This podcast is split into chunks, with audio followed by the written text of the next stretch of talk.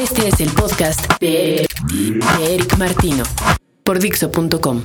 En fechas recientes se publicó en los diarios la noticia de que por fin era posible clonar a nuestras mascotas. ¿Sí?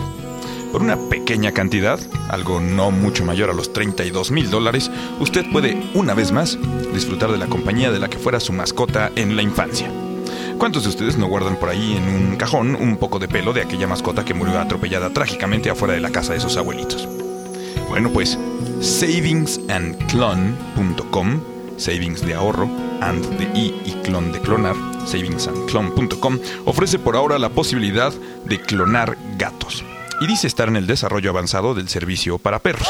Las imágenes son verdaderamente escalofriantes pero al mismo tiempo reconfortantes, supongo, para aquellos con una fuerte dependencia a sus mascotas. Como sea, las instrucciones sobre el cómo actuar en el caso de un accidente, cómo refrigerar al animal en el momento de la muerte, cuánto tiempo es posible esperar para obtener material clonable útil y todos aquellos menesteres necesarios para este proceso, que tiene además una duración de 160 días, para que usted pueda volver a disfrutar en su hogar la presencia de su amado felino. Eso sí, usted lo puede clonar el número de veces que usted quiera. La simple idea de pensar en alguna viejita millonaria caminando por las calles de Manhattan con seis perros exactamente iguales me pone los nervios de punta. Los debates morales evidentemente no se han hecho esperar, y lo más preocupante del asunto no es el estar de acuerdo o no con la clonación, sino el hecho... James,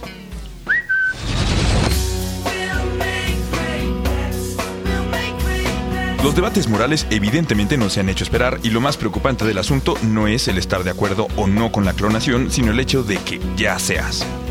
En el site se pueden también leer las declaraciones de los felices dueños que han resucitado la emoción y personalidad de sus mascotas en la comodidad del hogar, lo cual brinda un aire de ciencia ficción o de escena de artificial intelligence a cualquiera de nuestros cotidianos días en los que vivimos preocupados por menesteres como la posibilidad de que el peje sea nuestro próximo presidente, cuando en realidad deberíamos estarnos preocupando de que ¿qué haremos cuando el peje se vaya a clonar? Digo, es un hecho de por sí que no siempre es fácil aceptar las decisiones de una persona, seguirla como líder, pero si la clonación de mascotas es ya un hecho, evidentemente, en algún momento, pero vamos a poder clonar personas. ¿Y quiénes tienen el dinero para hacerlo? Bueno, pues los cárteles del narco estarán ahora en guerra, pero consigo mismos. El Chapo Guzmán tendrá clones por toda Latinoamérica. Los Arellano Félix también. Habrá Michael Jacksons en cada esquina y George W. Bush para llevarnos a nuestra casa.